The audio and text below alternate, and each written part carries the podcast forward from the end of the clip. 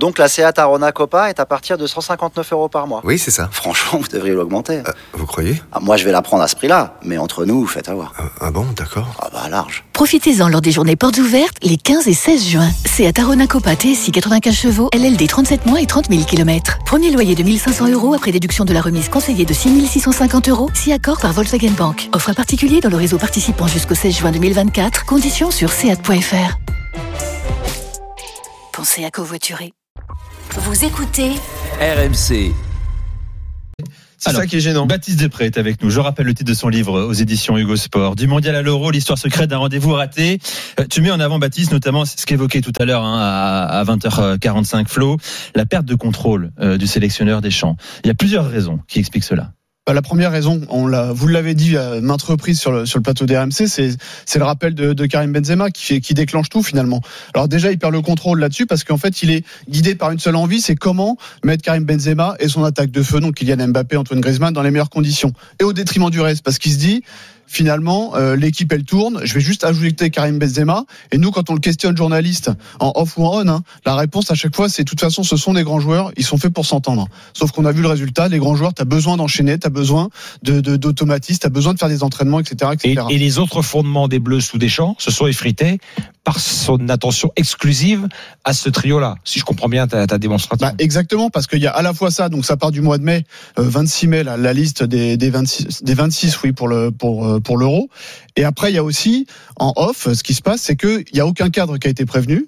Donc, au-delà de dire, c'est pas la question de dire est-ce qu'on va prendre Karim Benzema, etc. Il ne faisait pas demander l'avis, mais il y a des cadres qui auraient souhaité euh, être mis dans la confidence au moins quelques heures ou groupe, quelques quelques quelques jours avant, parce que Karim Benzema, ça faisait euh, plusieurs années qu'il n'était pas présent en équipe de France, et ça a été l'élément déclencheur. Toi, tu dis, tu, tu, tu, tu affirmes par information qu'aucun cadre n'avait été prévenu. Non. Ça a été un débat. Hein, Non. que- Non, non, non. Ouais, non, non. Et justement, il y a certains cas à la fois surpris, forcément, ça tout le monde l'a été, et, et, et certains déçus. Certains déçus parce que relation proche avec, euh, avec Didier Deschamps et incompréhension, forcément.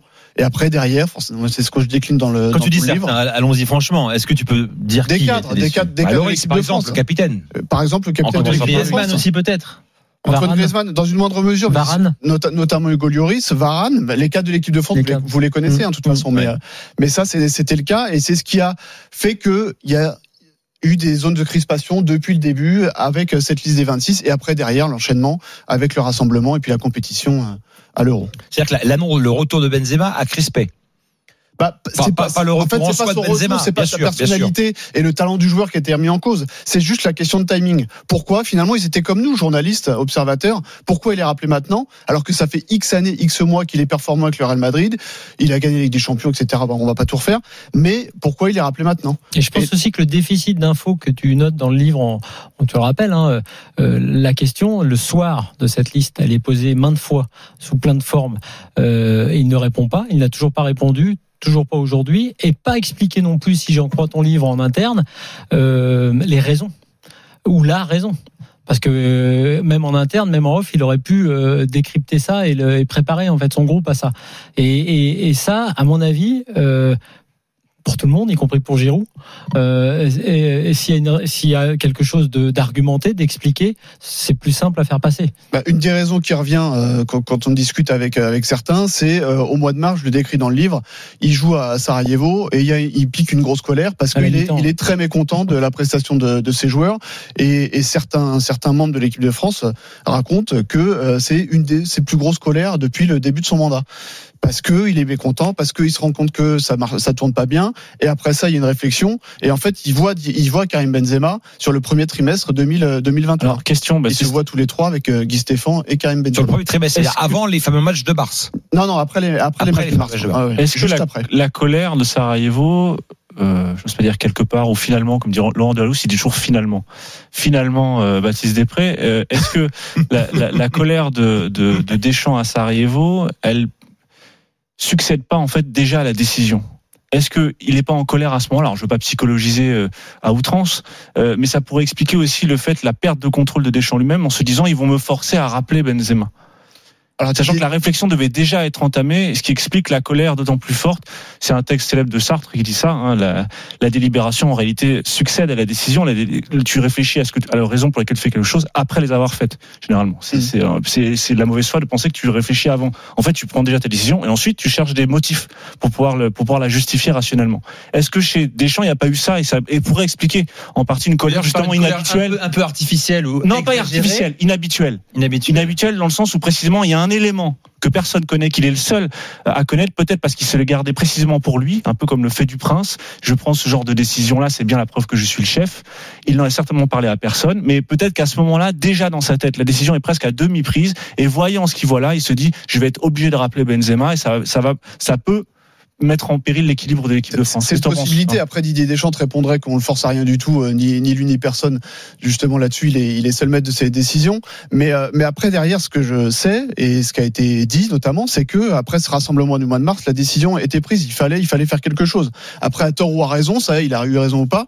Mais en tout cas, euh, dans sa tête, c'était ça. C'était, euh, on n'y arrivera pas l'euro. On va buter sur un mur. Il nous faut quelque chose de plus. Et ce quelque chose de plus, c'était, on va rappeler Karim Benzema. Alors, dans ton livre, Baptiste Depré, euh, tu évoques également l'évolution des statuts aussi, qui a été une épine dans le pied de Deschamps. Euh, notamment la, la- la question du Ballon d'Or, avec Antoine Griezmann qui convoitait très clairement ce Ballon d'Or, qui regrette de ne pas avoir assez de soutien parmi ses coéquipiers en équipe de France. On peut en citer quelques-uns qui ne sont pas mouillés, à part euh, Lucas, Lucas Hernandez, Hernandez, dont il est très il a- proche. ouais. voilà, dont il est très proche. Sinon, il a déploré que des- ni Deschamps ni Le Gretz euh, ne fassent une sorte de lobbying, une communication pour pousser sa Il aurait- candidature présumée. Il aurait dû l'avoir quand, le ballon d'or Griezmann 2018. C'est 2018. Coupe du Monde. Il est troisième d'ailleurs. Ah oui. Oui, le Gret, à quel moment on lui a demandé? Parce que c'était l'après-midi, ça servait à rien. Et Le Gret, pour le coup, avait, avait, euh, avait dit le nom de Varane. Sur, sur, sur Il avait dit Varane. Il avait Ouais, dit Varane. Et surtout, Ouais, ouais. ce qui est plus terrible, c'est que Griezmann réagit à ça Non, mais sur l'interview Il dit préfère Varane, c'est Non, non, c'est son ouais, choix. non, mais il y a pire.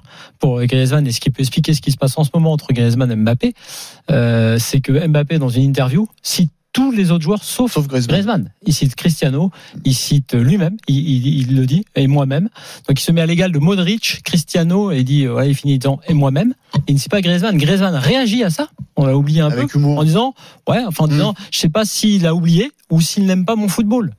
Et euh, fort oui. de tout ça, Alors euh, est pas le clairement euh, le meilleur Français pendant cette Coupe. Ouais, du Monde. et c'est pour c'est pour ça que euh, je trouve assez intéressant ce passage sur le Ballon d'Or effectivement. Euh, pour ça, pour la relation Ça illustre l'évolution des égaux et Non des mais statuts. surtout, tu sais, il faut toujours chercher l'origine d'une chose. euh, euh, et, et on peut trouver, on peut comprendre ça dans, dans ce qui se passe en ce moment dans, dans le trio offensif, dans les relations là, interpersonnelles, et aussi, pareil, pour Deschamps, sur le fait de ne pas trancher. Je reviens au, au penalty. Là, c'est pareil. Alors, c'est compliqué pour Deschamps parce qu'il y a d'autres joueurs. Comme c'est un collectif qui s'est illustré en 2018, c'est compliqué d'individualiser tout ça. Mais s'il fallait en choisir un, puisqu'on sait que c'est du lobbying, le Ballon d'Or. Euh, par exemple, Griezmann a beaucoup voulu aux journalistes de l'équipe qui n'a pas voté pour lui. Euh, France Football, ouais. euh, France Football, pardon, euh, Pascal Ferret. Et, et donc, ce fameux lobbying entre guillemets que réclamait Griezmann, il a pas tort dans le sens où, si vraiment tu veux avoir une petite chance de l'avoir, il faut qu'il y ait ce Il a fait de lobbying. Ribéry, quoi. Moi, je n'aime pas. Ouais, ouais, j'ai- j'aime pas, j'aime pas, j'aime pas le, le principe du Ballon d'Or et donc peu importe. C'est pas très grave. C'était une équipe justement. C'était un collectif qui a gagné, comme c'est euh, le collectif italien a gagné l'Euro. Mais lui, ça lui tenait à cœur. Et cette blessure-là, ces choses-là autour, les déclats, Bappé et, et l'absence de de, de, de- de- finalement de décision ou de prise de position de Deschamps, ça aussi, ça Il peut expliquer déjà des une choses. rivalité interne. Ouais. euh, en À à ce stade, une, une petite parenthèse, euh, ceux qui nous écoutent ne doivent pas penser euh, que c'est de l'ordre du gossip ou euh, du petit ragot ce qu'on dit là, parce que les, les égaux, euh, on, le répète régulièrement, mais il faut vraiment le préciser, les égaux dans des groupes euh, avec de tels champions, c'est très important, très difficile à gérer. C'est pour ça qu'on dit aussi qu'on parle de management, de euh, gérer les égaux, euh, de la difficulté du métier d'entraîneur pour ce genre de choses-là. Donc, ce que tu racontes dans ton livre, euh, Baptiste, bah, c'est très important parce que ça permet aussi de comprendre la place des uns et des autres dans le vestiaire, les affinités. Euh, bah, c'est d'ailleurs euh, Deschamps lui-même qui m'avait dit un jour on, ne dit pas à quel point dans un vestiaire les femmes sont importantes, femmes des joueurs. Ce que le joueur dit à sa femme quand il Bien sûr. quitte le groupe et qu'il rentre à la maison, euh, le comportement en tribune, bah ça on l'a vu, on va en parler plus tard. Et carrément, c'est ce qui s'est passé entre euh, Véronique Rabiot, euh, la famille de euh, Mbappé, euh, et Pogba. Mbappé et Pogba. Euh, ce genre de choses-là peut marquer un groupe. Jusqu'à ce qu'on arrive à la fameuse phrase, on s'est dit les choses. Mais ça, ça vient après. D'ailleurs, on ne sait pas si ça- c'est encore mais ça, dit les pour le- choses d'ailleurs. Pour le coup, sur cette séquence, euh, Griezmann a mis du temps à s'en remettre parce que il, Le ballon d'or? sur le côté Ballon d'Or, parce qu'il considérait qu'il devait être soutenu. Lui, s'estimait en mesure de, de prétendre à ce, à Ballon d'Or et il attendait un soutien beaucoup plus franc à la fois de ses partenaires. Il l'a eu, tu l'as dit, que de, la part de Lucas Hernandez, dont il était proche à l'époque à l'Atlético Madrid, et il l'attendait aussi de la part du sélectionneur. Il l'attendait aussi de la part des joueurs stars parce qu'il considérait que c'était son heure. Il savait qu'à cet âge-là, il l'aurait pas. C'était terminé après. Puis il y a un Parce que il y a le euh, roulement, il y a Mbappé, ça arrive. et- Mais S'il doit, y avoir une preuve euh, à ce que j'ai dit juste avant sur l'importance de, de ce qui peut se passer autour, on l'a eu hier soir avec le tweet assez étonnant du frère. Théo Griezmann. Théo Griezmann. Ce sur- Jérôme Roten. Est-ce- Explique, explique, Daniel. Alors, alors que, alors que Jérôme, euh, globalement, sur toutes les années, on a fait l'after ensemble, a plutôt été un, un, un consultant qui a dit du bien de Griezmann, qui a et d'ailleurs à juste titre, il ni disait du bien ni mal, il disait justement ce qu'il avait à dire. Et là, effectivement, depuis euh, deux trois matchs, il avait été un petit peu plus critique. Et bim, une fois que Griezmann marqué et fait un gros match, Théo Griezmann, alors qu'on dit ouais les joueurs se foutent de ce qui est dit, de machin et trucs, hein. et là bim le mec sort immédiatement, le frère sort un tweet, en gros euh, tiens Jérôme ferme ta gueule, euh, voilà ce qu'a fait mon il dit pas frère. ferme ta gueule, mais voilà, c'est un clin d'œil. Ouais, en gros, Et il a ça. mis la photo de Jérôme en photo de profil également, euh, de son profil. Bon, il a dit, il a communiqué encore aujourd'hui sur Twitter, il a dit bon, euh, pas de problème, bien sûr, sûr, tout ce qui se passe. Théo Griezmann a dit c'est de bonne guerre, euh, c'était pour la blague, il y a aucun souci évidemment. Non, mais c'est intéressant sur le clan quand même parce que par, pour Griezmann notamment, mais pour tous, hein, puisqu'on Le l'a vu clan, avec Rabiot. dit le clan. Non, parce qu'il y a un clan Griezmann. clan. Mais il y a un clan Griezmann puisque c'est sa sœur qui euh, s'occupe, euh, enfin qui est son, son agent d'image. Enfin, c'est question d'argent. Euh, c'est son pa- son papa qui est très très proche de lui. Bon, comme ça paraît une évidence pour plein de gens, mais avec qui il est, il est très très proche pour plein de raisons d'ailleurs, y compris les chevaux d'ailleurs, qu'ils ont. On a, on a des passions communes. Et, et et puis son frère Théo. Donc effectivement, cette surréaction, en tout cas, elle est pas anodine. La surréaction, ce qui s'est passé en tribune à la fin de l'Euro. Je suis désolé, mais Deschamps doit le prendre en tribune. Je parle entre Véronique Rabiot Mm. et les familles de Pogba et autres. Ça n'est pas anodin. Ça n'est, si, si ce truc-là n'est pas, euh, si tu ne crèves pas ce- cet abcès-là, je pense pas que tu, tu en sors, ressortes C'est pas, euh, pas- moi je suis d'accord, c'est pas anodin, mais le, le- j'espère que l'entraîneur de l'équipe de France a d'autres soucis en tête que ça, que c'est pas sa priorité, Euh, qu'il va alors- pas faire ses choix entre Rabiot, Ah non, non, non, non, non, non. euh, pas des choix. Mbappé, Oui, mais puis, euh, c'est les relations des les joueurs. ça raconte les relations entre joueurs. Si des familles, euh, Ouais, mais- non mais en tribune se crêpent le chignon, Ouais, ça veut dire qu'il y a des rivalités euh, communiquées Moi, dans les Ouais, familles enfin, je pense- respectives. moi, je pense et- aussi que- qu'elles se font jour au moment où il y a une difficulté. Je, je- je- on va poser la question à Baptiste, mais je pense aussi que l'élimination au tir au but, hein, rappelons-le, c'est pas non plus euh, pas une humiliation. L'élimination des Bleus euh, charrie tout ce type de Bah, micro-événements.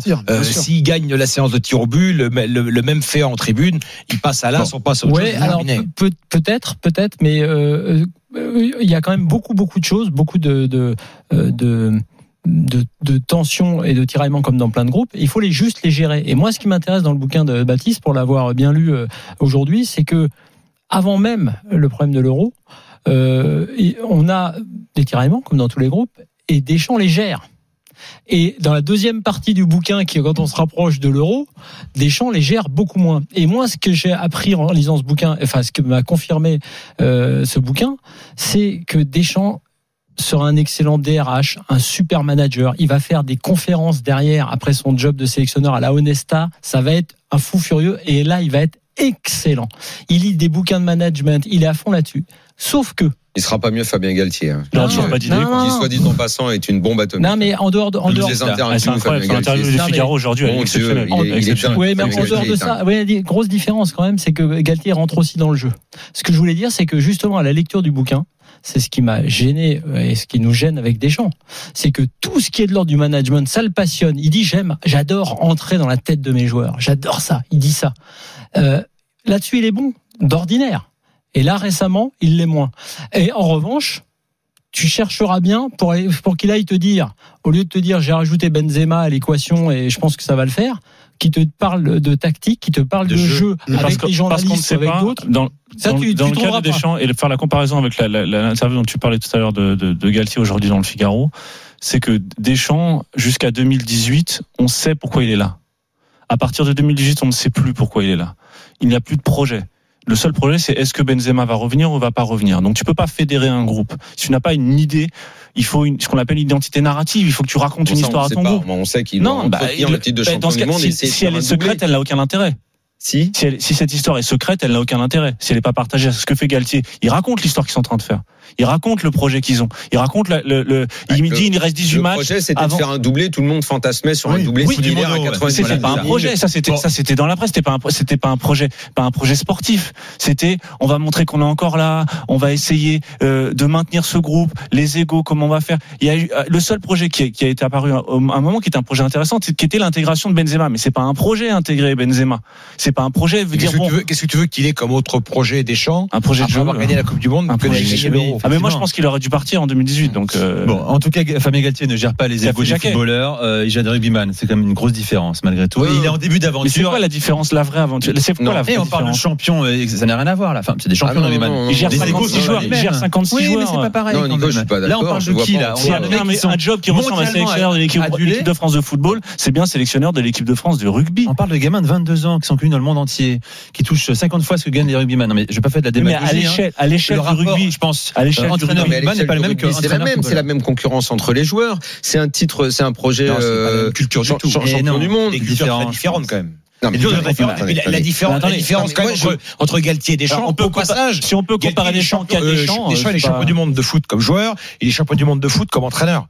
Oui, bah Fabien Galtier a le palmarès, si je Ouais, puis me permettre. mais il euh, n'est pas c'est- champion du monde de rugby Oui, joueur. il a tous les autres titres, il pas ambitionne, il ambitionne de le devenir, de le devenir. D'accord, d'accord. Je, je te mets au défi de lire toutes les interviews Toutes de les Fabien interviews, Galtier et celles de Deschamps. Tu vas mais voir, je- je connais bien de- Fabien Galtier, tu vas voir de je- quel genre d'homme on est en train de parler quand même. bien sûr. On est dans une dans un autre domaine. Après que le footeux je sais pas si l'argent fait que son ego euh, Pas que est- l'argent. est, est- est plus important.